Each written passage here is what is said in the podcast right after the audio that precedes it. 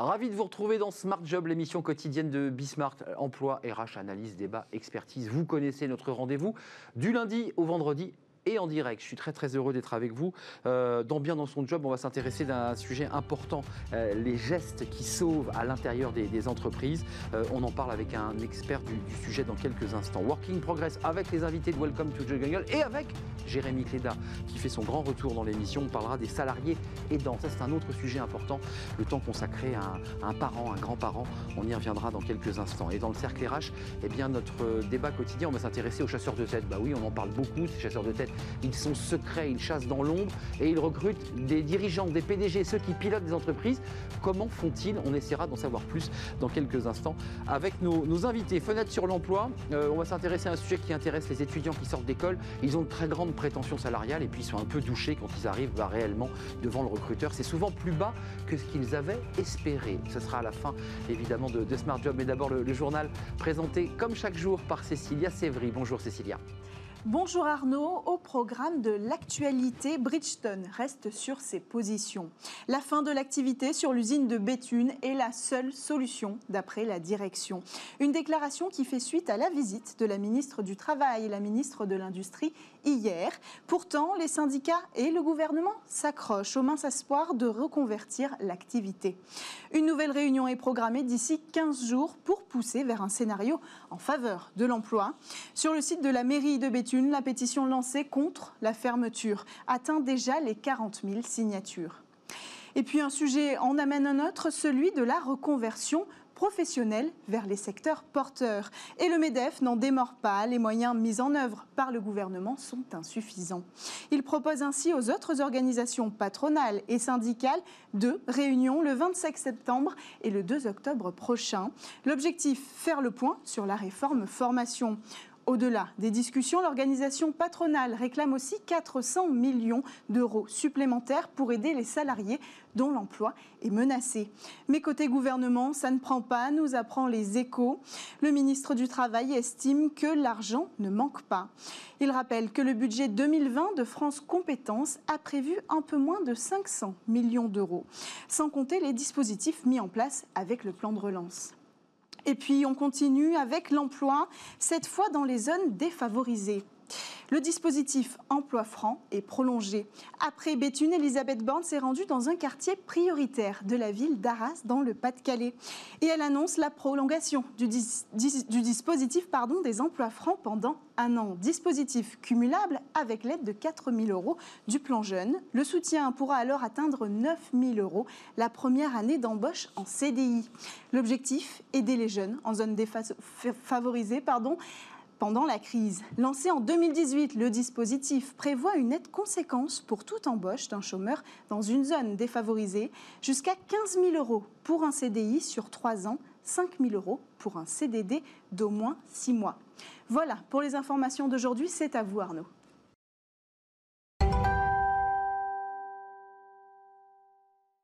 Bien dans son job, notre première rubrique de, l'émission Smart Job. Euh, on s'intéresse à un sujet alors euh, éminemment sérieux, ce sont les, gestes qui sauvent. Alors euh, à la plage, en vacances, mais aussi dans l'entreprise. Il faut, il faut en parler. c'est un sujet éminemment sérieux. Pierre Sabin, vous êtes le cofondateur de l'application Salvoum. Avant de parler de l'application, le, contexte général de votre implication dans ce sujet, c'est-à-dire dire aux salariés, euh, vous pouvez sauver un collègue qui a un AVC, vous pouvez sauver quelqu'un qui est en train de tomber à côté, parce que c'est de ça dont il est question. J'ai lu que c'est parce que bah, vous étiez, vous, à titre personnel, vous l'aviez vécu dans votre chair. Oui, bonjour, merci de me recevoir pour parler de ce sujet qui me tient effectivement à cœur. C'est personnel Tout à fait. Euh, mon père a fait euh, deux malaises cardiaques. Le, le premier quand j'avais 4 ans et il a eu la chance de le faire au travail. Il travaillait à la gare, il se sentait mal, et c'est son médecin du travail qui lui a dit Tu fais un infarctus, direction l'hôpital. Et le deuxième malaise, il a fait dans la rue, il est tombé à côté d'un médecin. Mais dans la vie, par chance, voilà, tout le monde n'a pas la chance de faire ses malaises cardiaques à côté d'un médecin chaque fois. Et quand j'avais une quinzaine d'années, avec mes cousins, on s'est rendu compte que les jeunes de notre âge euh, n'avaient pas de formation secourisme, n'avaient aucune Mmh. Alors que nous. Ça a changé depuis. hein, les, les- Oui, ça, ça a changé effectivement depuis et euh, l'éducation nationale s'est bien investie. Mais à l'époque, eh bien, il n'y avait euh, quasiment rien qui était fait et on ne trouvait pas normal que nous, à 15-16 ans, on connaissait des gestes qui sauvent et que même des adultes eh n'avaient pas connaissance de ces gestes. On a fait un premier jeu euh, dans les années 90 pour éduquer les enfants Précurseur. au secourisme. Hmm. Et plus tard, quand on a pu développer des, des jeux vidéo un peu comme, comme Salvom, eh bien, c'est là que nous sommes lancés pour atteindre la cible des adultes. Alors, deux, deux- deux informations importantes. Il y a une loi euh, dont le décret a été publié le 4 juillet, donc c'est c'est tout frais, qui, qui crée un statut, euh, évidemment, de- de- du sauveteur. Ça, ça n'existait pas. Et puis, il y a 27% des Français, ça c'est intéressant, et qui donne évidemment des perspectives pour Salvoum, euh, qui ont suivi cette formation de prévention et secours, malgré les efforts de l'éducation nationale, malgré le fait qu'à l'école primaire, par exemple, on commence déjà à apprendre aux enfants les premiers gestes. Euh, concrètement, elle va changer quoi cette loi? Et est-ce qu'elle vous aide, elle vous accompagne dans votre démarche chez Salvoum? Alors oui, de toute façon, on prend tous les petits pas. Euh, ce qui est important, c'est de voir que la France a un énorme retard par rapport à d'autres pays où il y a des obligations plus strictes et des actions plus nombreuses, hein, notamment dans les pays nordiques où on atteint Oui. 95% de la population euh, formée au secourisme, alors qu'en France, on est à peu près à 50% de gens qui sont allés vers une, forma- enfin, vers une initiation, comme vous en parlez tout à l'heure. Mm. Mais dans les faits, il n'y a que 20% des, des personnes vraiment formées qui ont suivi une vraie formation au secourisme. Mais ce qui est important de, de remarquer, c'est que parmi les gens qui sont formés, très peu sont capables d'agir. Et une enquête de l'Académie de médecine avait interrogé des gens qui sortaient de formation On est un peu. et Ouais. euh, On ne sait pas un- quoi faire en fait. voilà. hein. Et un sur quatre disait tout de suite après la formation, ben, je ne me sens pas capable C'est d'agir. ça. Donc on est en dessous des 5% de personnes à agir. Et ce qu'il faut savoir également, c'est que au bout de six mois, on a oublié la moitié des choses. Donc il faut mettre dans les moments de la vie des formations au secourisme. Hum, D'où votre application très concrète. Euh, c'est concret, hein, c'est une appli Mhm. qui permet évidemment de faire des piqûres de rappel parce qu'on a tous eu une petite formation et objectivement, bah, la position euh, latérale, on s'en souvient plus très bien, on sait plus très bien où mettre le bras, euh, comment on relève la jambe. Quels sont les, les conseils pratiques? Parce que ceux qui nous regardent vont d'abord être intéressés par votre appli, j'en suis sûr. Qu'est-ce qu'on doit faire urgemment? Quelqu'un s'effondre, qu'est-ce qu'on fait? La, la première chose, c'est de s'approcher de la victime et de vérifier euh, sa, sa conscience. Donc, on va le solliciter en lui prenant la main, lui posant des questions. Si la personne ne réagit pas, on va vérifier sa respiration.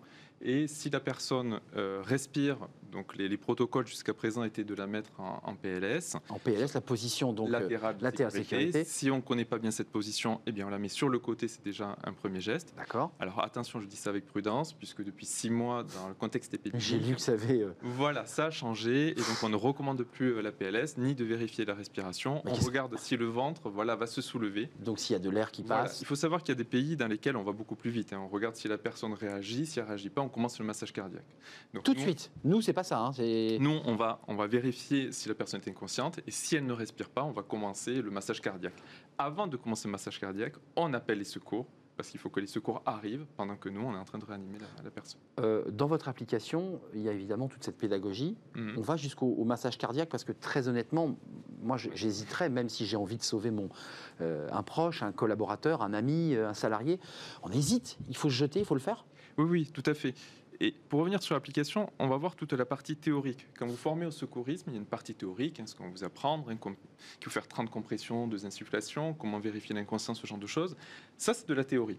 Et tout ça, on l'a mis dans l'application, donc dans notre formation Salvom. Et la partie pratique, vous allez le faire avec un secouriste. Et donc, il va vous corriger les gestes et vous apprendre bien à faire les gestes. Mm. Et comme je disais, non, il ne faut pas hésiter. Et justement, qu'on parliez de la loi, dans certains pays, il y a un il y a, il y a des, euh, des lois qui protègent les personnes qui vont agir, qu'on appelle la loi du, du Samaritain. C'est ce qu'on a essayé de faire en France pour donner un cadre juridique aux personnes qui vont porter secours.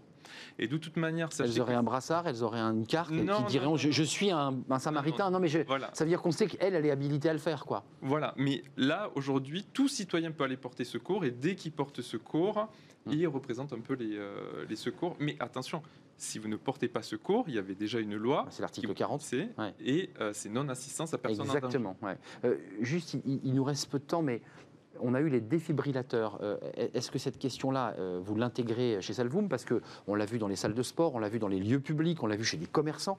Est-ce que l'entreprise est dans l'obligation d'installer un défibrillateur? Alors, pas toutes les entreprises. Ah. Et donc, ça n'aurait pas forcément beaucoup de sens que toutes les entreprises aient un défibrillateur.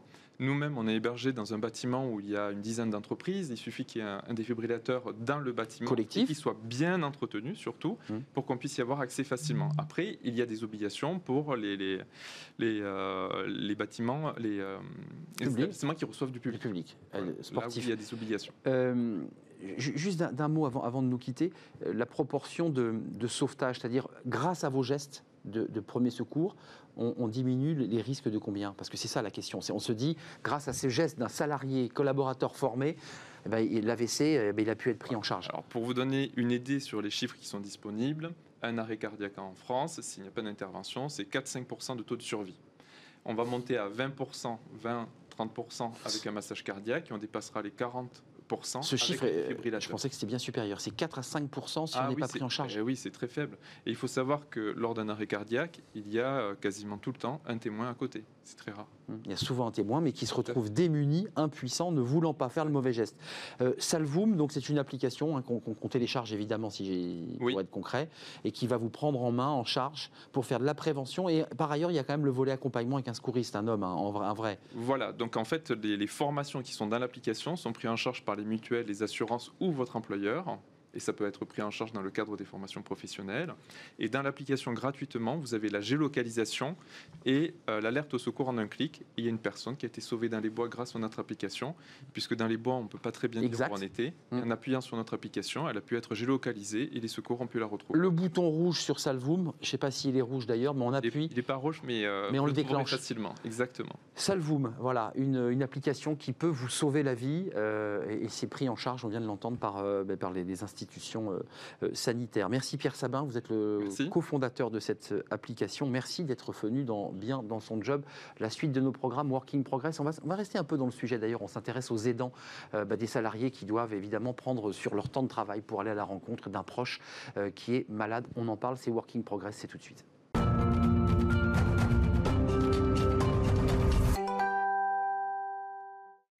Working Progress avec les invités de Welcome to the Jungle et avec Jérémy Cléda. Je suis très heureux de vous retrouver, Jérémy. Vous nous avez manqué, vous êtes parti euh, depuis un trop longtemps. Temps, trop longtemps. J'espère que vous allez mieux. oui, merci, c'est euh, je voulais vous poser la question parce que vous avez été euh, Covidé, vous avez été touché par ce Covid. vos invités aujourd'hui, c'est intéressant, on ne parle pas évidemment des arrêts cardiaques, mais on parle de salariés avec un statut particulier parce que c'est le statut des aidants. Et là aussi, bah, une loi a été votée qui donne un cadre et c'est intéressant qu'on en parle aujourd'hui. Oui, exactement, parce que pendant le confinement, on a tous été euh, préoccupés, nos, rythmes de vie ont été bouleversés. Il y a des gens pour qui leur rythme de bouleversé, il est, bouleversé en continu. Euh, c'est ceux qui ont en fait euh, besoin d'assister, de manière bénévole évidemment, des proches qui sont malades, qui sont en situation de dépendance, qui sont en situation de handicap. Il y a plus de 2 Français sur 10 qui sont dans cette situation d'aidant. Et la question, c'est faire bah, comment faire quand on est aidant et qu'on est en entreprise, parce que ça a des impacts concrets bah, sur votre rythme de travail. La plupart des gens doivent réduire eh ce rythme, euh, euh, voire faire des gros changements. Et beaucoup d'ailleurs se disent, eh ben, c'est un impact réel sur ma progression, sur mon évolution de carrière. Donc la question, c'est un peu comment faire. On va en discuter avec euh, Laure Vanneville. Bonjour. bonjour.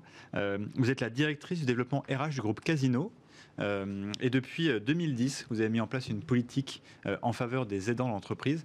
On imagine qu'avec plus de 200 000 personnes, il y a pas mal de cas qui existent. pourquoi vous avez mis en place cette politique alors qu'il y a finalement peu de gens encore qui s'intéressent à ce sujet? Bah, je crois que, alors nous, on a un, business qui est euh, le commerce et qui est très proche euh, des gens et de la réalité quotidienne des gens. Donc je pense qu'on est, euh, nous, sensibilisés et constamment en veille, notamment sur bah, les phénomènes de société et d'évolution de la société. Et on sait que la dépendance, par exemple, ou la vieillesse, c'est un vrai sujet.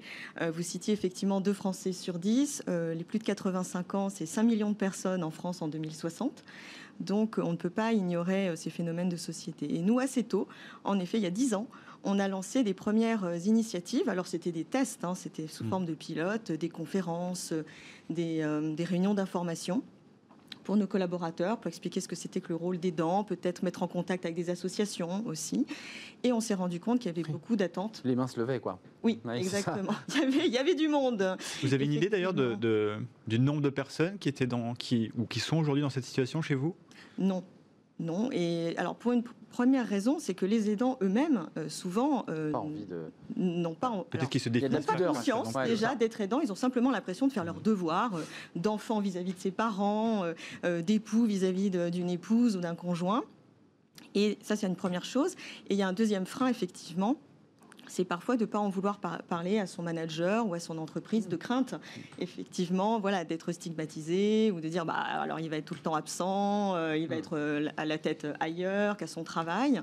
Et du coup, c'est c'est là où c'est extrêmement important que l'entreprise mette en place des dispositifs, vraiment au-delà des chiffres, mais qu'elle reconnaisse ce rôle d'aidant qu'elle mette en place des dispositifs, qu'elle montre aussi aux salariés qu'elle sensibilise le management pour que les salariés puissent effectivement bah, lever la main et demander euh, sans l'aide. avoir honte. Mm. Exactement. Et sans avoir de crainte quant aux impacts sur euh, carrière. rémunération et carrière.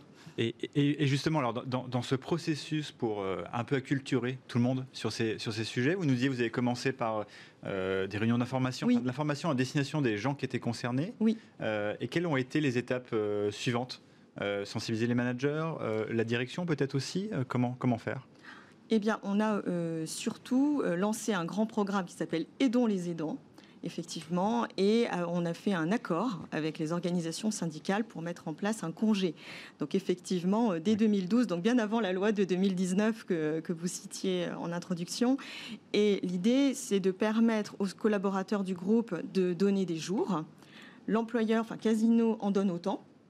Et ça constitue un fonds solidaire dans lequel, effectivement, euh, les collaborateurs qui en font la demande Peuvent chercher des jours dedans. peuvent chercher des jours, avoir du temps supplémentaire Ouais, pour mener à bien euh, des, inici- enfin, des démarches administratives, juridiques ou simplement accompagner. C'est de la solidarité intergroupe, inter- Et voilà, intersalariés. on est là pour encourager un élan, euh, un élan solidaire entre, entre nos salariés. Combien de jours vous avez là en caisse?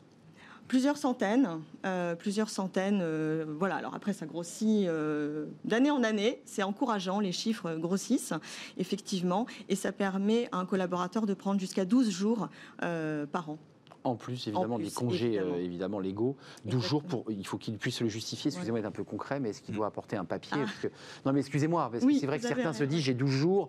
euh, il faut quand même qu'ils apportent la preuve que leur mamie, que leur père est, est en difficulté. Alors, on essaye de pas effectivement les contraindre dans des démarches administratives lourdes parce qu'ils ont déjà à faire face à beaucoup de, de démarches. A une simple lettre avec en général des justificatifs très simples adressés à- à la- aux ressources humaines permet en quelques jours, parce qu'il y a aussi souvent des Mais situations d'urgence, ouais.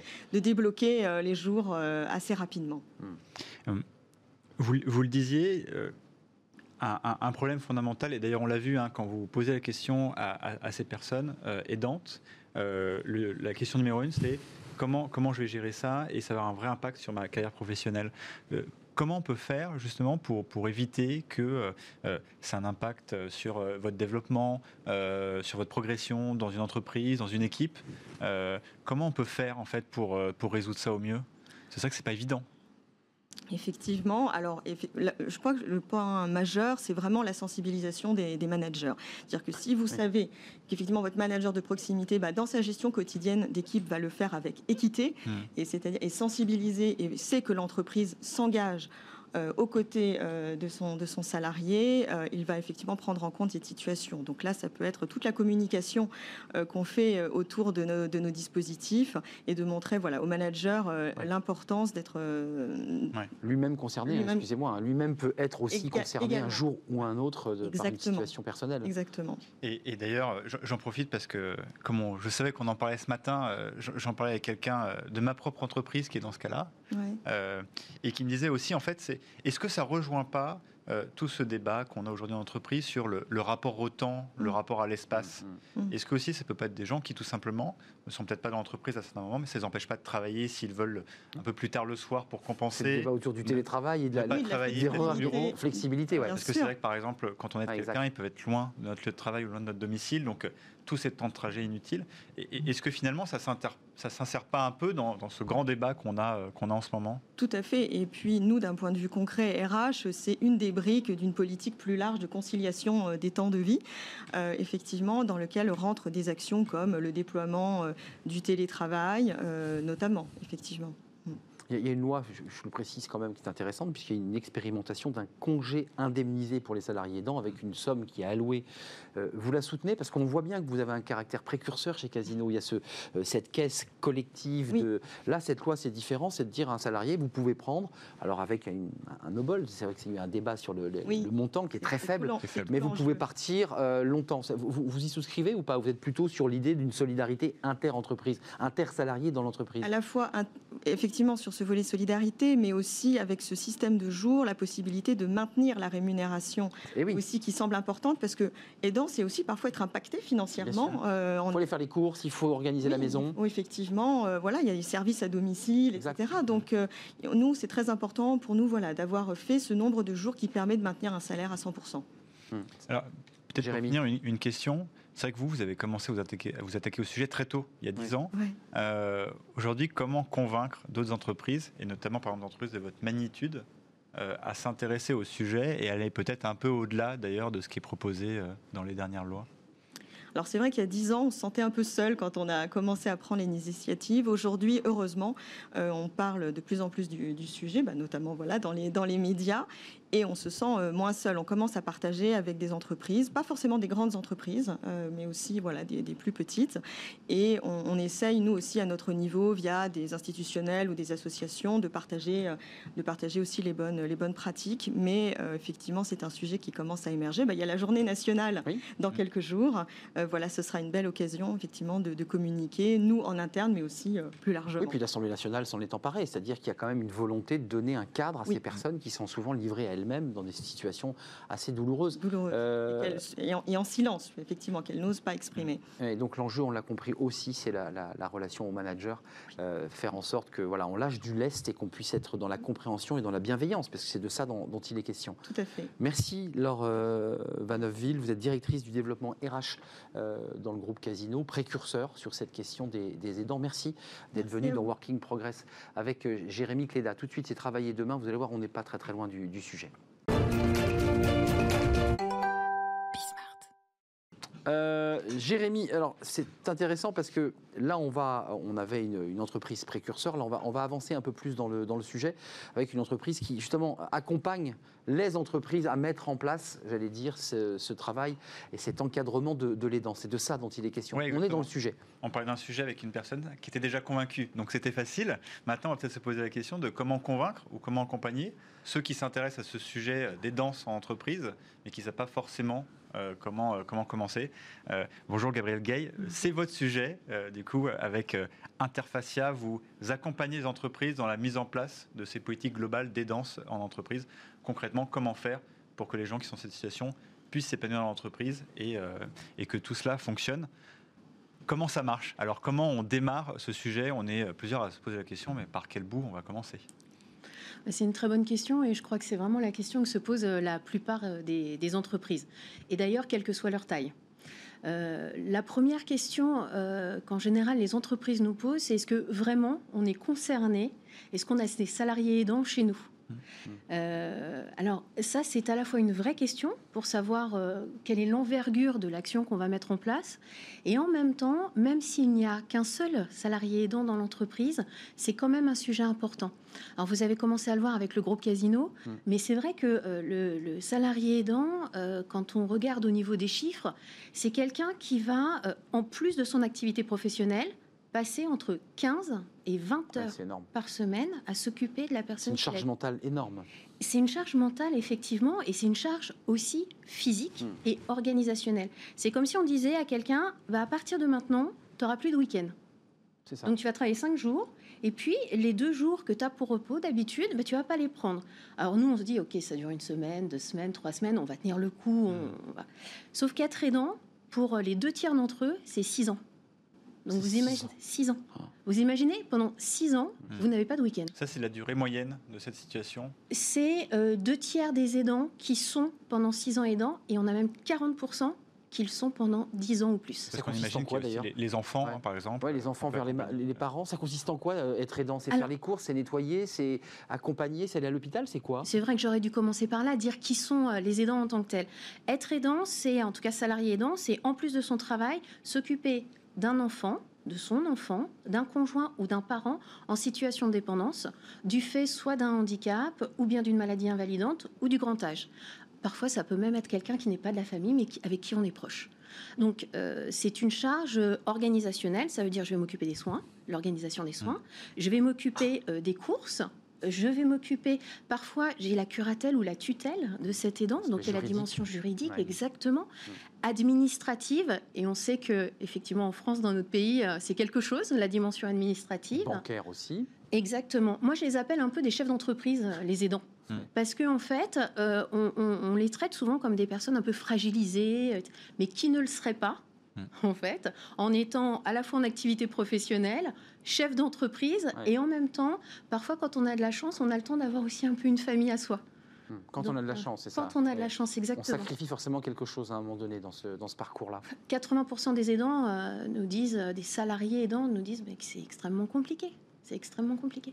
Et, et- et vous d'ailleurs, Gabriel, pourquoi vous êtes emparé de, de ce sujet euh, Parce qu'évidemment, c'est c'est un sujet qui est extrêmement difficile et en plus, on imagine qu'il faut de la force de conviction Mm. pour aller euh, inciter les entreprises à s'emparer de tout ça. Alors, Euh, j'ai... oh, Pardon. Voilà, d'où vient un peu ce- cet engagement? C'est souvent personnel, non? J'ai- J'ai, oui, j'ai à la fois une euh, conviction personnelle parce que j'ai vu ma maman être aidante de ma grand-mère pendant des années. Mhm. Et puis après, niveau, au niveau professionnel, euh, j'ai un client, un grand assureur, qui pendant des années m'a confié avec mon équipe euh, l'organisation de son appel à projet d'aide aux aidants. Et quand on a Vous êtes étudié rentré dans le sujet comme ça. ouais. complètement, et quand on a étudié l'ensemble euh, du champ des possibles d'accompagnement des aidants, on s'est rendu compte, euh, excusez-moi pour la familiarité de l'expression, mais qu'il y avait des trous dans la raquette sur la conciliation des temps de vie Oui. professionnelle et vie d'aidant. Du coup, euh, bah là, j'ai eu la chance d'être accompagnée par euh, BPI France et je leur ai dit voilà, euh, il faut aller euh, creuser la question. Il n'y a pas de solution adaptée, euh, même s'il y a déjà des gens qui faisaient quelque chose, hein, mais il n'y a pas de solution véritablement adaptée et donc il faut qu'on aille voir ce qui se passe. Et donc, j'ai mobilisé euh, des salariés aidants, collègues d'aidants, managers d'aidants, dirigeants d'entreprise, DRH et même quelques institutionnels et on a travaillé pendant plusieurs mois.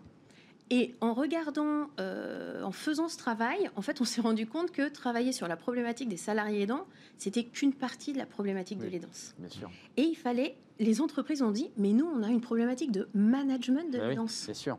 Et ça revient au début de votre question, c'est comment on fait pour rentrer, euh, pour, pour, pour être sensibilisé, sensibilisé au sujet. Oui, comment les convaincre, ouais. En Exactement. quelques mots. Eh ben, les convaincre, c'est de, euh, de dire simplement c'est une problématique non seulement sociale, on l'a vu, mais c'est aussi une problématique de performance des équipes.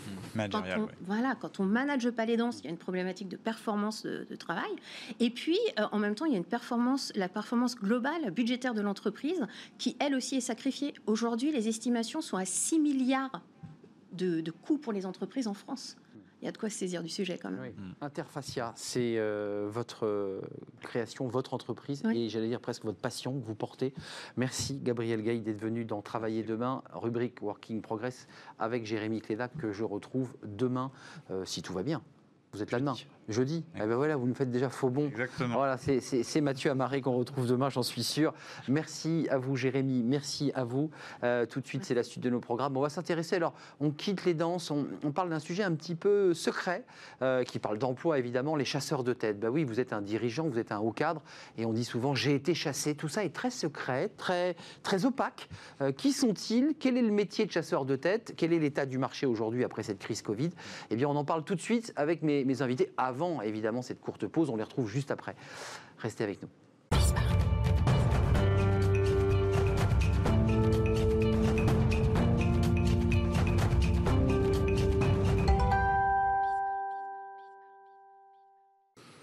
Profession chasseur de tête. Oui, ben c'est ceux euh, qui vont recruter des, dirigeants, des hauts dirigeants, des PDG, des membres de conseil d'administration, euh, des, hauts managers. Euh, D'ailleurs, on l'entend souvent dans les dîners en ville. J'ai été chassé. Alors, c'est toujours intéressant quand on est un journaliste généraliste de dire j'ai été chassé. On a l'impression qu'on est dans une forêt et puis que des hommes cachés derrière des arbres eh bien, attrapent des cadres supérieurs pour les placer. Pour être sérieux, c'est un métier, une, vraie pratique de recrutement, et on va en parler. Euh, chasser en entreprise privée, parce qu'on recrute des PDG, des dirigeants, des directeurs généraux, et puis aussi dans la fonction publique, parce que dans les collectivités, ben, on chasse aussi, euh, peut-être pas avec la même taille de plomb, mais en tout cas, on chasse euh, des hauts fonctionnaires pour diriger des collectivités, et eux aussi ont un impact managérial pour diriger des, équipes. on en parle avec mes, mes invités, parce qu'on va essayer de lever un petit coin de voile sur leur profession. Marie-Vonne Labeille, merci d'être avec nous. Vous êtes PDG de l'Abeille Conseil, euh, créé il y a plus de 24 ans. Donc mhm. vous avez, euh, comme on dit, du métier. Vous avez croisé quelques cadres supérieurs et dirigeants.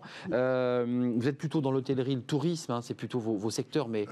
Pas plus élargi, hein, hôtellerie, restauration, tourisme, distribution agroalimentaire et santé. Et donc vous chassez voilà. Vous chassez à longueur de journée. donc euh, on chasse et on recrute et on recherche les perles rares euh, pour euh, nos clients qui sont principalement des entreprises privées. Oui, j'ai pas fait la métaphore pour aller au bout. Vous êtes en train de plonger pour chercher vous la belle huître avec la perle qui se cache dans, l'huître. face à vous, il y a Philippe Nassiette. Merci Philippe d'être avec nous.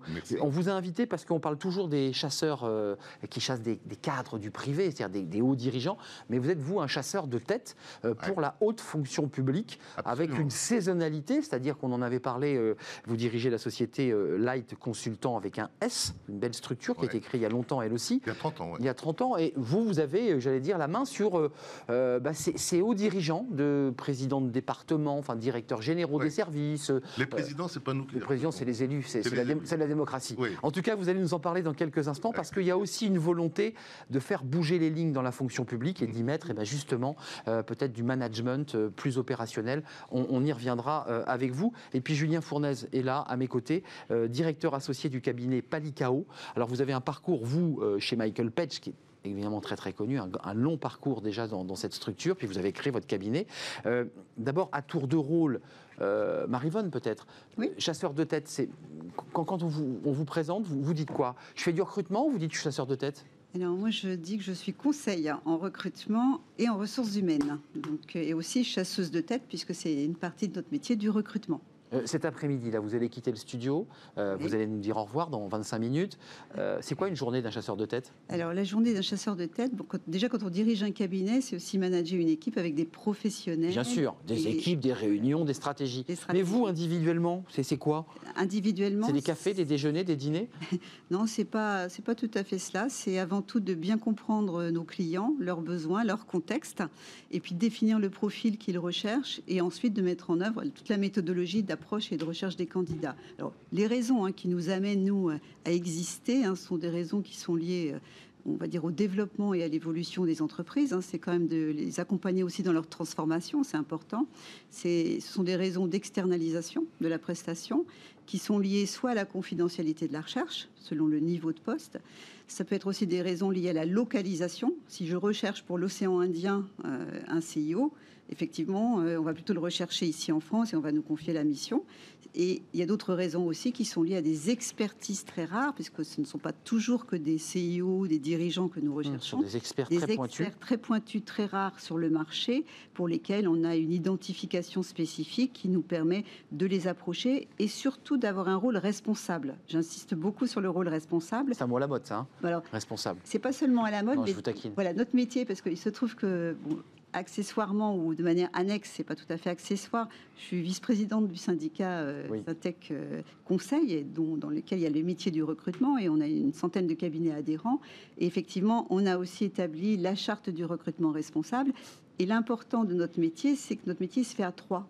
Donc c'est pas un métier à deux. Celui qu'on recrute, l'entreprise. Exactement. Et, vous. Et voilà. Et, hmm. il est important de satisfaire le candidat autant que l'entreprise. Pour nous, c'est aussi un client. Mais bien sûr, bien sûr. Julien, euh, créé il y a 3 ans, 4 ans, votre structure. Oui, maintenant, euh, effectivement, 5 euh, ans. 5 ans. Vous vous définissez comment? Parce que chasseur de tête, c'est un peu le mot utilisé par les journalistes un peu mainstream. Ils sont chasseurs de tête. Vous faites du recrutement de haut niveau. C'est comme ça que vous vous définissez? On fait du recrutement, on fait de l'évaluation, on fait aussi du management de transition. Et notre métier, c'est vrai, a énormément évolué. Moi, ça fait aussi une, euh, plus de 20 ans que je suis dans, cette, euh, dans, ce métier. Et, Vous avez l'expertise euh, Complètement, et de manière aussi aujourd'hui assez, assez généraliste sur, des, sur des dirigeants dans différents secteurs d'activité la distribution, la grande consommation, la santé, l'énergie, c'est assez large. Excusez-moi, je veux rentrer un peu dans le détail et je donnerai la, la parole à Philippe Nassiette, mais techniquement, une entreprise vous dit, moi je recherche un directeur général, ça se trouve à tel endroit, je veux tel profil. Comment vous faites? Vous avez un carnet d'adresses, vous allez fouiller sur Internet, vous vous dites, ah ben j'avais croisé un type il y a 5 ans que je trouvais génial, je vais le recontacter. Comment ça marche? C'est un mix de, tout ça, en fait. C'est un peu ça, en fait. Euh, moi, quand j'ai commencé à travailler, il n'y avait pas, avait pas Internet. ah, donc c'est le carnet, enfin, c'est... C'était, on, travaillait effectivement avec les annuaires des, euh, bah des, anciens des, des, écoles. On travaillait avec les, les, CV qu'on gardait dans les, dans, les, dans les tiroirs. En fait, un peu archiviste. Hein, et on, envoyait d'ailleurs les, CV, on, l'a oublié, mais on envoyait par fax mm. euh, les CV, les CV par c'est complètement ubuesque aujourd'hui. Ouais, mais maintenant, alors qu'aujourd'hui, effectivement, la, technologie ont révolutionné notre métier il y a quelques années.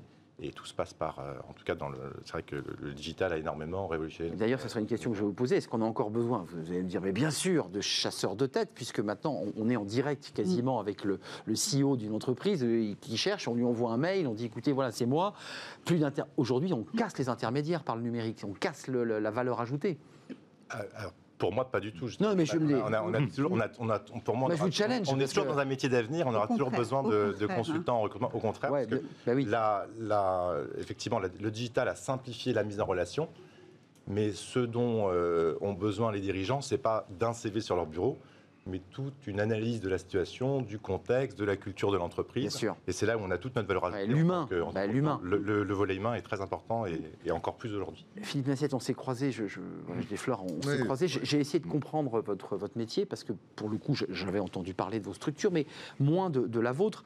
C'est très intéressant. Vous êtes un chasseur de tête pour des postes de directeur général des services, par exemple, qui sont des gens qui vont quand même avoir à gérer dans des collectivités 1000, 1500 personnes, 2000 personnes, en région 3000. à Montpellier. À Montpellier, c'est colossal. Mmh. Comment vous faites? Quelle est l'expertise que vous avez, vous? C'est le carnet? C'est Vous savez qu'un tel euh, euh. qui vient du privé est intéressé pour aller dans le public? Comment on fait? Alors, déjà, vous avez euh, en face de vous trois chefs d'entreprise. Trois chefs d'entreprise qui ont de l'expérience. Et je crois qu'en premier lieu, ce qu'il faut marquer pour un, un chasseur de tête, c'est une application, c'est une connaissance, c'est euh, un fort intérêt pour le secteur qu'il sert. Alors nous, nous servons le, secteur des collectivités territoriales et des grandes administrations. Et administrations. C'est du public, mais il y a aussi des... On, peut également euh, recruter des personnes issues du secteur privé. Comment on fait l'expérience C'est le carnet d'adresse, c'est le, le, fichier personnel, c'est euh, vous demandiez tout à l'heure euh, à Madame Labeille euh, sa journée. Sa journée, notre journée, nos journées, c'est des déjeuners, c'est des cafés, c'est ah, des. voyez que pas loin. C'est des appels téléphoniques, c'est des congrès. C'est une application totale dans le métier du directeur général. Mais excusez-moi, d'un point très concret, je suis cadre dirigeant, j'ai une belle, belle fonction dans un groupe privé. Mmh.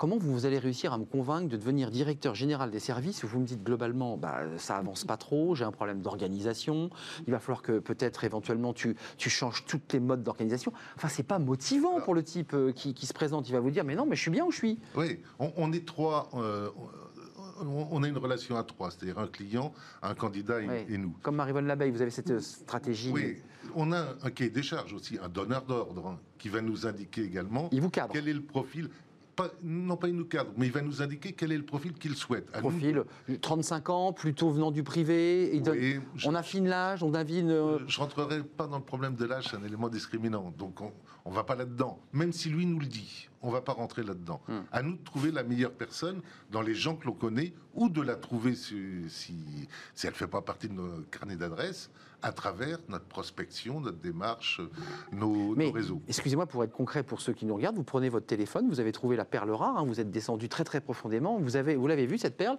vous passez un coup de fil, vous dites bonjour, je suis le cabinet Intel, euh, je veux vous rencontrer, donc le monsieur comprend très bien de quoi il s'agit. S'il vous dit oui, quoi Vous avez déjà fait 50% du chemin? Quand on est impliqué dans le secteur. C'est une date? quand on, quand on, est impliqué dans le secteur, on connaît déjà la personne et la personne nous connaît. C'est ça. Mm. Donc vous êtes identifié dans le milieu. Et lorsque je repose ma question pour vous aussi, quand la personne vous dit D'accord, j'accepte le café, j'accepte ce déjeuner vous dites à moi de jouer Parce qu'il y a quand même une grande partie de, de votre touch, votre, mm. votre énergie mm. personnelle, non Ça joue, ça Votre personnalité Oui, et puis moi je rajouterais pas, on est avant tout euh, chasseur de compétences. Hein. donc euh, les compétences, elles sont définies et on va les rechercher. Après, on est chasseur ou chasseuse de comportement aussi, qui va être venir. en adéquation donc, avec euh, le dirigeant, avec son responsable hiérarchique, avec ses Donc il faut bien apprendre à le connaître. Donc il faut apprendre à le connaître. Et donc on va pas forcément prendre simplement un café, on va aussi l'inviter en rendez-vous chez nous dans nos cabinets. Pour voir hein, pour Vous le testez là, en faire fait. hein. connaissance. Et puis, on a aussi un rôle important pour vendre, entre guillemets, et bien présenter oui, la recherche de notre client. Parce que vous, travaillez parfois pour des entreprises qui ne sont pas super attractives, ça. qui ne sont pas visibles de l'extérieur et qu'il faut faire comprendre aux candidats. C'est c'est ce partage-là qui va être vertueux, effectivement, quand ça Bah, se rencontre. Vous me faites la transition. J'avais fait il y a longtemps un magazine pour une, une autre chaîne euh, où je m'étais intéressé aux chasseurs de tête déjà à l'époque. Et, et- et- et ce chasseur de tête que je ne citerai pas me disait on allait même jusqu'à, euh, pour des postes très importants de, de PDG, euh, jusqu'à bah, caster l'épouse, son niveau d'anglais, sa capacité à être en représentation, Mm. euh, euh, quasiment, j'irais, l'environnement familial. On va jusque-là quand on chasse sur des postes élevés et importants. On, on prend soin aussi de regarder comment se comporte l'épouse dans un dîner, comment le niveau d'anglais se situe, comment les soft skills, c'est-à-dire les passions, le golf, la chasse, la voile, la pétanque, je sais pas. Comment ça marche? Sur les, sur les passions, sur les Oui. centres d'intérêt, sur les, les, les- les cercles de relations. La vie euh, personnelle euh, oui. Euh, moi, personnellement, j'avoue, sur l'épouse, jamais. J'ai jamais été jusque-là. Mais ça, ça, je- ça peut arriver. Quand on est en représentation, enfin, il y a quand même Alors moi, des j'ai une, postes. de- j'ai une demande hier, effectivement, dans un recrutement euh, stratégique de direction générale. La présidence a demandé à ce qu'au final, effectivement, on puisse rencontrer l'épouse, parce qu'elle va avoir un rôle de représentation Eh oui. auprès de son mari. Et quand on est notamment en expatriation, on Oui. mesure l'investissement familial et personnel du candidat et on doit éviter de lui faire prendre des risques sur un plan personnel. Et on n'a pas envie, en tout cas, d'être caution d'histoires malheureuses, hein, et ça pourrait arriver malgré nous. Mais Ça peut arriver. Hein. Mais c'est vrai que il y a pas de. le choix d'une personne sur un poste clé qui va entraîner sa vie professionnelle peut aussi entraîner sa vie privée. Et uniquement dans ces conditions-là, il peut y avoir. C'est très rare hein, qu'on ait à rencontrer la famille ou Mais l'épouse. c'est Mais important. c'est de s'assurer que le projet est un projet de famille quand il y a un, un gros déplacement, notamment sur l'international. Puis je leur dis, le, le- le- le recruté représente une marque, donc une image, Mm. et il est aussi porteur de l'image de, de la marque, de, de la structure qu'il va intégrer. Donc c'est sérieux quand même, hein. Mm. relation avec des ambassades, avec des autorités parfois politiques. Donc il faut être. Mm. Julien? Non, je suis d'accord. Et et aujourd'hui, même à tous les niveaux, on s'aperçoit que la décision euh, du, conjoint ou de la conjointe euh, est extrêmement importante dans, le- dans la décision finale du candidat. Et euh, c'est une question d'ailleurs que souvent on pose assez en amont dans le processus de, recrutement, parce que c'est un des facteurs qui peut être bloquant au final. Euh, de, de ne pas avoir validé la situation personnelle du candidat qui fait qu'il il y a aussi, euh, dans le cadre d'une mobilité ou, euh, Voilà, Eh oui, géographique, Une femme a un- Euh, un job euh, important, euh, elle se dit, moi, il faut que je coupe tout, il faut que je retrouve quelque chose. Euh, Il y a une saisonnalité, je le disais tout à l'heure, parce Ouais. que, évidemment, vous êtes au gré des élections, c'est-à-dire qu'à à chaque changement, bah, c'est voilà, c'est le shadow, Mm. shadow cabinet s'en va, il faut retrouver un directeur général des services, puisque c'est un nouveau président. Euh, ça y est, vous avez terminé votre saison, j'allais dire, de chasse. Euh, Il y a un peu une saison de chasse pour vous, Philippe Nassiette, Non, sans non, faire de jeu de mots. On a une saison qui est très compliquée parce que c'est vrai que en période munici- d'élection municipale, les deux premiers mois généralement sont euh, très inférieurs euh, à la moyenne. Là, a- on a eu oui. le Covid après. On a terminé à, à fin mai, on était à moins euh, 60%, je crois, par rapport à l'année précédente. Terrible. On remonte parce qu'effectivement, Là, il y a des besoins, là. depuis le 1er juin, le- Mm. nos, nos commandes ont explosé. On, on est sur, au niveau du mercato, on, on estime avec le, le président du syndicat des directeurs généraux à 70% le changement de directeur euh, général. 70%. 70% dans les 18 mois qui suivent les élections. C'est ça. Donc là, vous avez une année et demie pour On a, replacer. voilà, on a les deux tiers des personnes qui vont bouger pendant le. Donc là, vous êtes en 18 mois. activité à la fois de recherche de, de profils Ouais. et puis de récupérer auprès des nouveaux présidents de départements, de régions et d'institutions euh, métropoles, j'imagine. L'année prochaine. Hein. Ça, c'est l'année les régions, c'est l'année prochaine. Département, Euh, région l'année prochaine. Donc là, pour l'instant, c'est de côté. Vous êtes focus sur les municipales et les postes de Ouais. quoi, de chef de cab, de DIRCAB? Oh, che- Chef de CAP, DIRCAB, euh, directeurs généraux, directeurs généraux adjoints, directeurs de service. Il y a des départs en retraite, il y a, de- il y a un mouvement aussi euh, qui existe. Mais nous, dans, dans notre secteur, euh, je voulais insister simplement sur... C'est un tout petit secteur. Oui, c'est une niche. hein. C'est une niche, il y a 18 régions, il y a une centaine de départements, il y a 300, 400 villes de plus de 20 000 habitants. Voilà, c'est- vraiment une un- niche. ouais, c'est une petite, Et euh, pour recruter un directeur général, on les connaît, je veux dire presque tous. Oui. Par contre, dans C'est un la peu comme la tête- préfectorale. hein, C'est un peu ça, quoi. euh, par contre, dans la chasse de tête, on a aussi de la, de la chasse sur des cadres experts, techniciens Eh oui. spécifiques dans un domaine. Important. Où là, on ne les connaît pas forcément, et là, il faut aller chasser, et l'opération est très complexe. Oui, tous les, les métiers du développement durable, du, du bâti, euh, c'est vrai que c'est des sujets aujourd'hui qui sont porteurs. ou de l'ingénierie aussi. ouais. Et, et de l'ingénierie, bien sûr. À vous deux qui, qui recrutez dans le privé, l'état du marché aujourd'hui, euh, post-Covid. Vous avez des dirigeants que vous rencontrez, qui sont vos clients, Mm. qui sont quoi? Qui sont dans une forme de, de, doute existentiel, qui vous dit je recrute très bien mais je ne le fais pas. Vous les accompagnez, vous leur dites faut le faire, vous leur dites vous avez raison, levez le pied. Qu'est-ce que vous leur dites dans, dans la situation dans laquelle on est, Marie-Vonne Labeille? Tout dépend aussi des tailles d'entreprise, hein, puisqu'effectivement, euh, on entend parler tous les jours euh, de eh oui, sociaux, de réduction d'effectifs. Tout dépend aussi du secteur d'activité. Il y a une inégalité, heureusement, hein, entre les secteurs. Mais pour autant, euh, effectivement, même une entreprise qui va engager peut-être un PSE, il y a aussi un essoufflement hein, de la ressource compte tenu de ce que l'on a traversé. Et là, en ce moment, on se retrouve avec euh, des demandes hein, sur septembre qui sont beaucoup plus importantes que ce qu'on a eu ces derniers mois. Le tissu PME, par contre, hein, ou ETI, est beaucoup plus dynamique et beaucoup plus demandeur de recrutement que les grands groupes. Donc les grands groupes, ça va être encore plus discret et un peu plus rare. Un peu plus rare. Donc c'est les ETI sur des postes de directeurs généraux, sur des postes, euh, c'est ça, hein, de, ceux qui vont piloter l'entreprise. Directeurs de généraux, directeurs de filiales, directeurs de BU ou d'activité. Julien, vous avez vu cet article dans les Échos Je fais une parenthèse, je l'ai lu, je trouvais ça assez incroyable. C'est un conseil donné aux chasseurs de tête. Attention, si vous recrutez un PDG à un poste inférieur, c'est-à-dire il était PDG, mm. il est sur le marché du travail aujourd'hui comme ancien PDG. Faites gaffe, disaient les échos, si vous le recrutez comme DG, euh, c'est en tout cas l'exemple de l'article, il peut confondre la carte bleue de l'entreprise avec la sienne et puis se retrouver comme quand il faisait quand il était PDG. Et la DRH indiquant, euh, bah, j'ai dû m'en séparer parce qu'en fait, il n'avait pas compris qu'il n'était plus PDG. C'est compliqué quand même pour des gens qui ont eu un poste de PDG, euh, qui sont sortis de leur job, de pouvoir les remettre. Comment on fait avec des profils comme ça, très haut niveau? On arrive à les replacer? Il faut qu'ils acceptent aussi de, de, mettre un peu leur ego dans la poche, parce que c'est compliqué d'arriver dans une boîte quand on a été très très haut et de redescendre un tout petit peu. Le risque qu'il y a dans cette situation-là, c'est que dès que le marché repart et qu'il y a une nouvelle situation pour que la personne reprenne un poste de PDG, elle abandonne rapidement euh, euh, ses, fonctions actuelles pour reprendre, euh, pour prendre le, job de PDG. Donc c'est aussi ça qu'il faut effectivement. Il faut sécuriser l'idée que cette personne ne partira pas au bout de six mois. Exactement. Et après, il faut aussi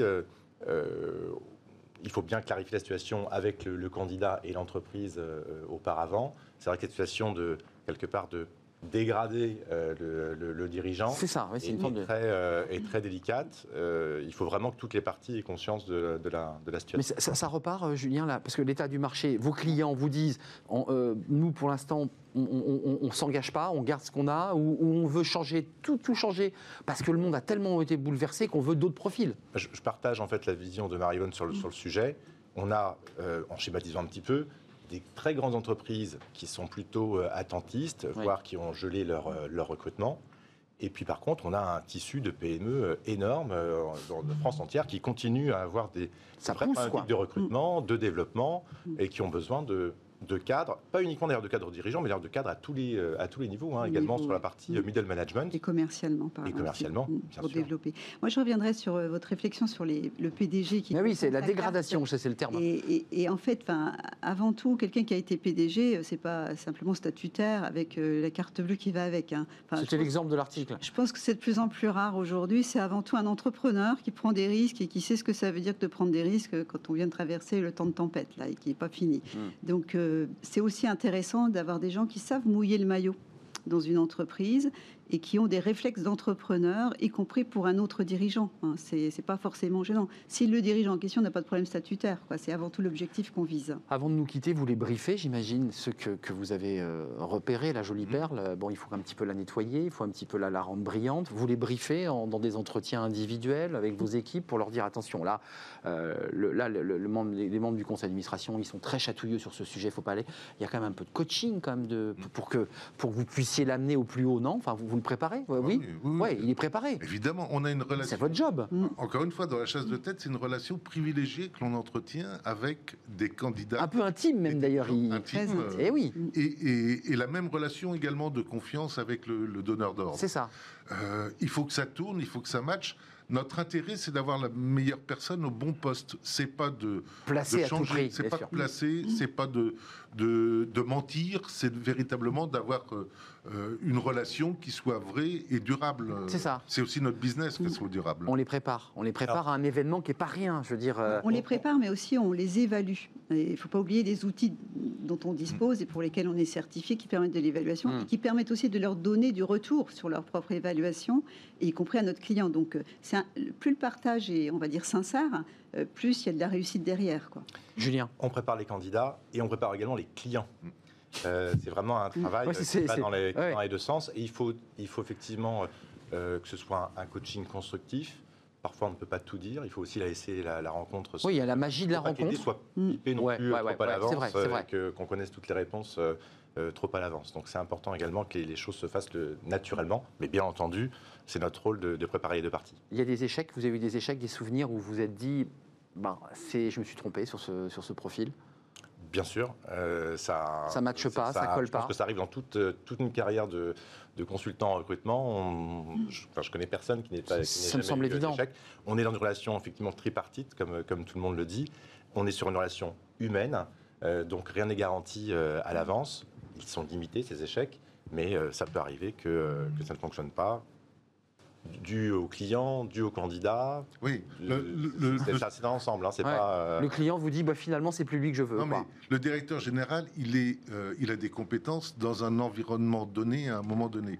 C'est vrai qu'en le changeant d'environnement et de temps, Ah, il s'est- il Euh, s'effrite un peu. on essaye de tout mettre en, en- en œuvre pour s'assurer de, la qualité de, la prestation, mais il peut arriver, oui, euh, des échecs. Ils ils ont quel âge, les profils? Parce qu'on avait des débats sur ce plateau à la fin de notre émission. Vous verrez, ça s'appelle Fenêtre sur l'emploi. On a souvent des débats sur les plus de 50 ans ou les plus de Ouais. 45 qui ont du mal. Les profils que vous recrutez, il vaut mieux qu'ils aient plus de 45 parce que c'est l'expérience qui compte, non? en, en direction générale. C'est euh, plus de 45. effectivement, Ils ont en gé- enfin, Plus de 50 ans même. 40, plus 45, plus 50. Enfin, il n'y a pas d'âge, il n'y a plus d'âge aujourd'hui. Hum, hum, C'est la compétence hein, qu'on recherche. hein. hum. Mais Enfin, je veux dire, je vais parler, un un jeune de 30 ans peut, peut prétendre aujourd'hui être des DG euh, Ça dépend de chassé par, par vous. Oui, c'est possible, Oui. mais c'est assez rare quand même. C'est rare. Les fonctions de direction générale, c'est plus rare. Vous êtes d'accord? Parce qu'il y a quand même une idée que l'expérience aide, la- la- la- le recul, co- comme, Oui, comme oui. le recul que vous avez d'ailleurs dans vos métiers.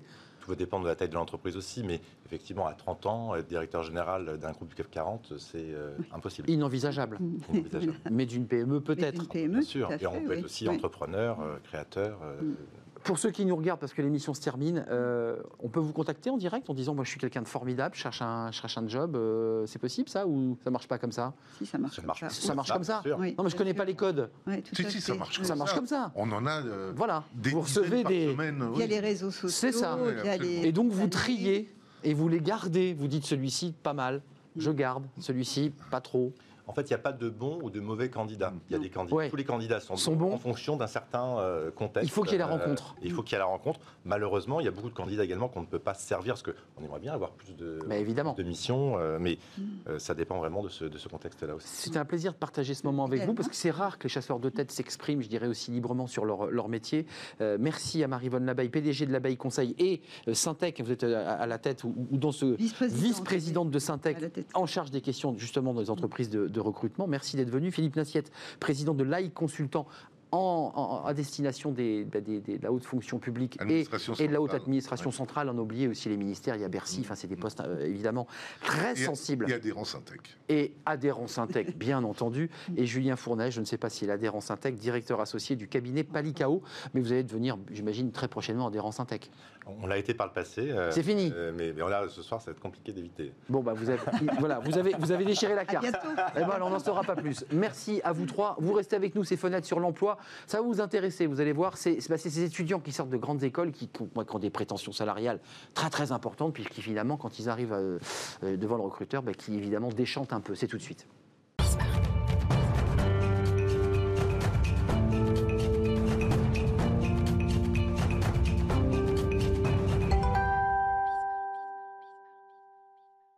Fenêtre sur l'emploi, voilà, euh, c'est intéressant. euh, Amélie Favre-Guittet, je suis très très heureux d'être euh, avec vous, comme chaque semaine d'ailleurs. Talent management. Ouais. Euh, vous savez, j'ai pas dit boost, hein, je- il n'y avait pas ce, ce mot terrible. C'est intéressant le, le sujet vous- dont, dont vous nous en parlez parce que on a beaucoup parlé des jeunes, vous vous en occupez, mais aussi des plus de 45. Là, on parle de ces jeunes.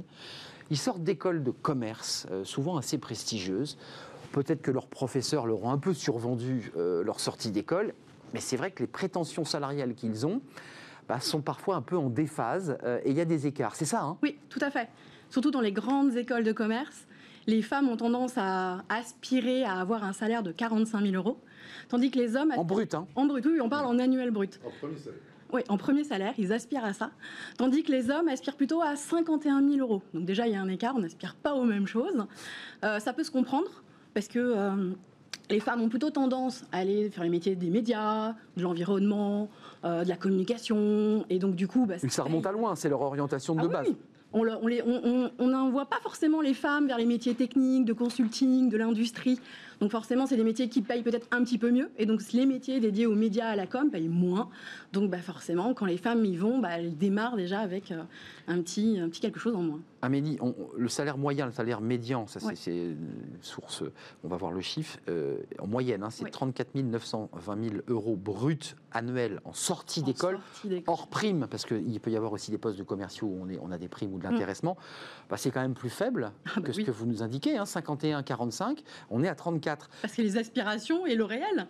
Mais en euh, sortie d'école, on, on aspire à avoir en moyenne c'est 49 000 euros pour hommes-femmes si on fait la moyenne. Ah, ça, c'est ce qu'ils rêvent. Mais dans la réalité, bah, les femmes... ou ce qu'on leur fait rêver, ou ce qu'on leur fait rêver. Mmh, mmh. Mais dans la réalité, les femmes ont en moyenne 34 000 euros de salaire à la sortie et les hommes sont plutôt euh, autour de 38 000. Donc Euh, toujours un écart. Moindre, mais il y a toujours un écart. J'ai vu qu'il y avait une progression quand même euh, de de 9%. euh, Oui. C'est-à-dire que globalement, euh, là, là, là, les désirs avaient encore progressé de 9%, mais en même temps, est-ce dire que la réalité a progressé de 9 Je ne crois pas. Euh, Qu'est-ce qu'on doit dire? Parce que votre métier, c'est le recrutement. Ce jeune qui sort d'école, qui, est- qui est évidemment ripolliné de la marque de l'école, il la porte comme ça en bandoulière et il est persuadé euh, qu'il est attendu. En fait, il découvre qu'il ne l'est pas. Euh, c'est compliqué dans, dans la relation avec le recruteur, ça? C'est compliqué, mais qu'on arrive un peu sûr de soi, puis tout d'un coup, ça retombe, quoi. il y a aussi la responsabilité tant de l'école que de l'étudiant. C'est-à-dire, à un moment donné, il faut un peu se renseigner sur la réalité économique. Il faut aller un peu interroger justement des gens qui font ces métiers pour savoir bah, combien ils sont payés, comment ça se passe, les évolutions possibles, euh, et pas juste regarder les jolies vidéos qui, où on vous vend euh, des emplois euh, formidables à vie. Euh, Il y, a- il y a le rapport euh, annuel de l'Observatoire qui, qui, euh, qui souligne que les critères du salaire n'est pas forcément le plus important pour Oui. les étudiants. Alors on parle du, du salaire évidemment, mais c'est vrai qu'on découvre sur ce plateau qu'il y a des étudiants, bah, c'est la marque employeur, c'est la, La façon dont la qualité de vie, c'est les horaires de travail. Ouais. c'est ça. c'est- c'est- Est-ce que c'est une nouveauté ça? Parce qu'à une époque, les cadres dans les années 80, c'était euh, salaire, prime, euh, boulot. la nouvelle génération, mais aujourd'hui, on peut avoir des gens à 20 ans, à 40 et à 55 ans qui ont aussi envie de travailler leur qualité de vie, de l'améliorer.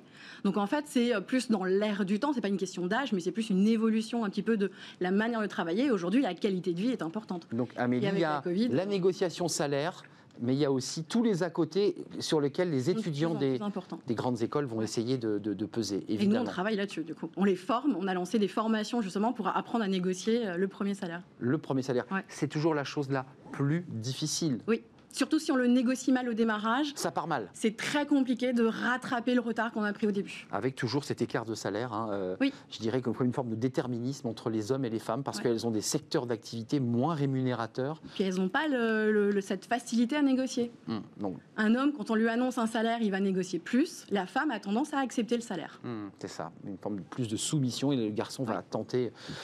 Euh, ça, c'est l'histoire de, de- de notre éducation. On va Euh, changer ça. Et, ouais, et vous êtes là pour le faire d'ailleurs chez Talent Management. Merci Amélie d'être venue sur notre plateau pour euh, bah, nous éclairer aussi sur attention, ne soyez pas trop gourmand pour le dire un petit peu directement. Merci à vous d'avoir terminé l'émission avec moi, mes deux chasseurs de tête préférés. Demain, on se retrouve évidemment pour de nouvelles aventures, de nouvelles rencontres, de nouveaux débats.